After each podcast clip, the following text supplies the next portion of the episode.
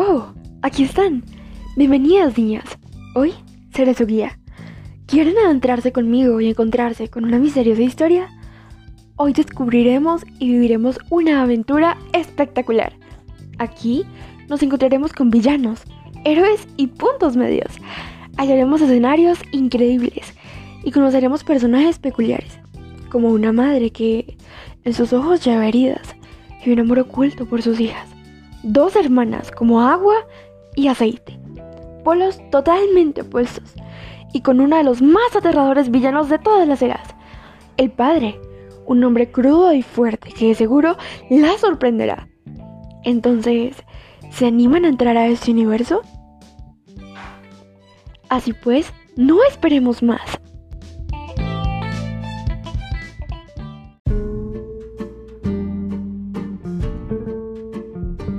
Nuestra historia inicia cuando conocemos a dos soldados. En ellos encontramos a dos jóvenes cansados de un largo viaje, pero entre ellos hay una diferencia. El primero está listo para disparar, pues esa era su misión. El segundo promete que defenderá la vida, pero sus planes cambian. Uno de estos soldados cambia también su destino, pues su camino se cruza con el de una chica con quien tiene relaciones a la fuerza.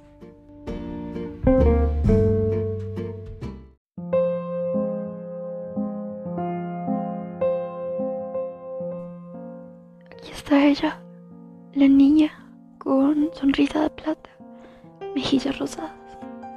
Esa niña llena de pureza, a quien la risa le fue arrebatada demasiado pronto.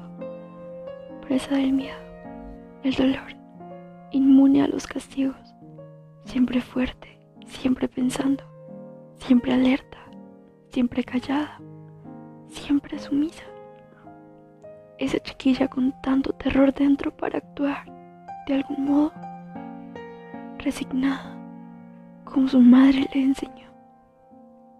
Pues callar es protegerse, callar es actuar, y rendirse al opresor es vencer en la guerra.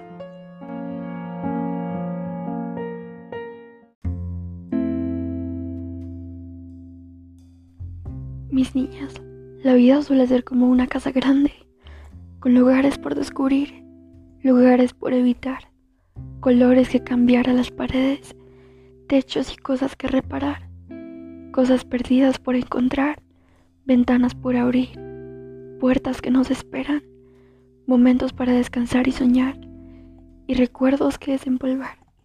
Y como muestra perfecta, les presento a la hermana mayor que, a diferencia de la primera, eligió vencer el temor a su padre e ir en busca de su cariño.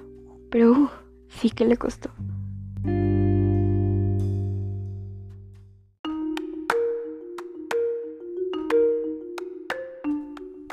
¿Qué puedo contarles de esa chica?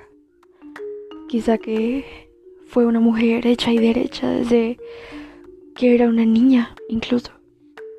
Esa niña que infundía terror por donde pasara incluso a tan corta edad.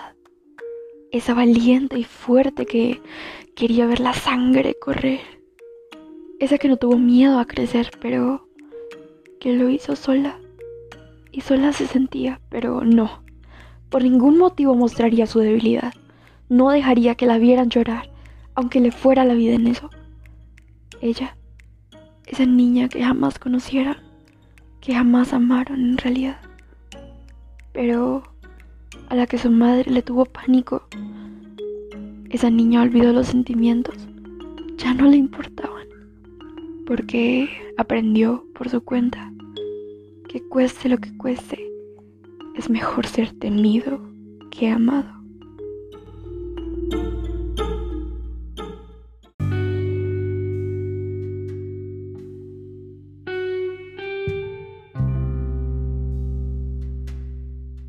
Pero no sentir nada es sencillo. ¿Por qué crear una máscara? ¿Dónde esconder nuestro dolor?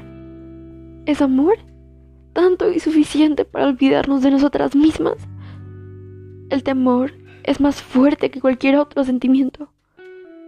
¿Quién es la chica que vemos cuando nos vemos en un espejo? ¿Qué poder tiene mi voz? Esta casa que estoy construyendo es la casa que quiero habitar.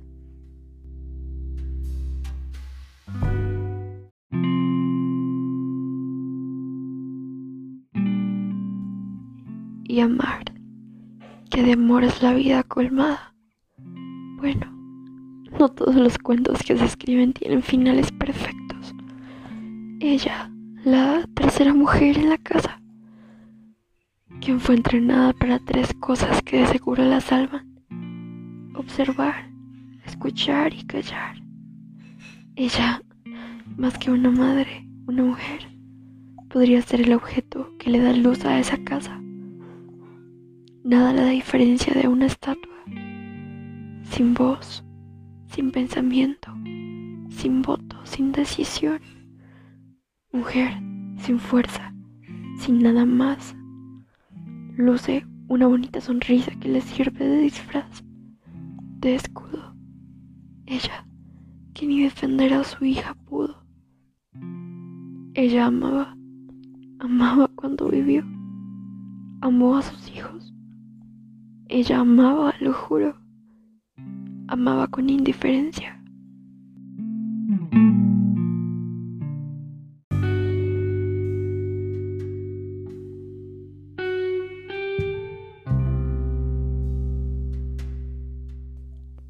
¿De qué se disfraza el dolor? Se puede medir en cantidad.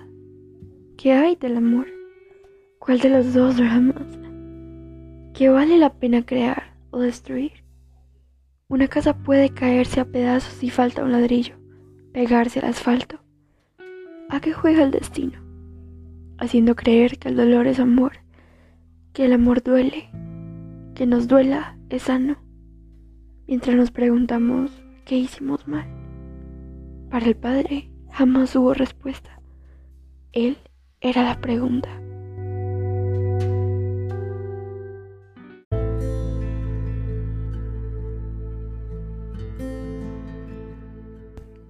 Él, si puede llamarse humano, impuso su imperio con un golpe listo en la mano, listo a darse. Él, siempre fuerte, siempre imponente, siempre importante, olvidó su familia, la dejó de lado por poder. No tuvo valores, sentimientos, ni la razón muchas veces, pero nunca hubo quien se lo dijera jamás supo escuchar, siempre listo a matar. El inmenso dolor que causó no se puede nombrar. Él, si puede llamarse hombre, perdió su título. Eligió ser temido y con su apellido impuso respeto. Un respeto frágil que al final perdió por el miedo que dio. Miedo que, a fin de cuentas, lo mató a él también, ahogándose en una cantina, ya fuera de día o de noche. Intentaba olvidar o recordar, nunca lo supimos. Solo algo era seguro. Su palabra fue ley. Eso ya se sabía. Su legado lo dejó a su hija mayor, pero nunca imaginó que su reinado del terror vería su fin con él. Y como decía el libro, el padre ya había muerto para mí, porque aunque estuvo presente la mayoría del tiempo, para sus hijos nunca existió. Con todo el poder que pudo tener, es triste saber que a pesar de su historia, nadie se acordaría de él Creo que es el precio que a fin de cuentas se paga. Y suele suceder que quien mal gana, pronto todo lo puede perder.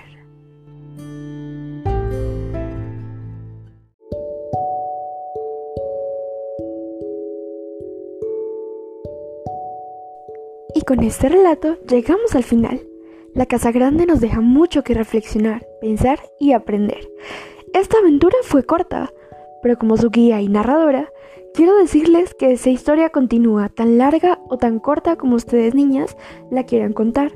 Ustedes son las escritoras de su destino. Solo espero que recuerden en qué lugar de la casa grande quieren habitar. Fue una gran aventura y amé pasarla con todas ustedes. Sigan siempre su corazón y en esta carrera no se cansen de seguir caminando. Y colorín colorado, este cuento se ha acabado.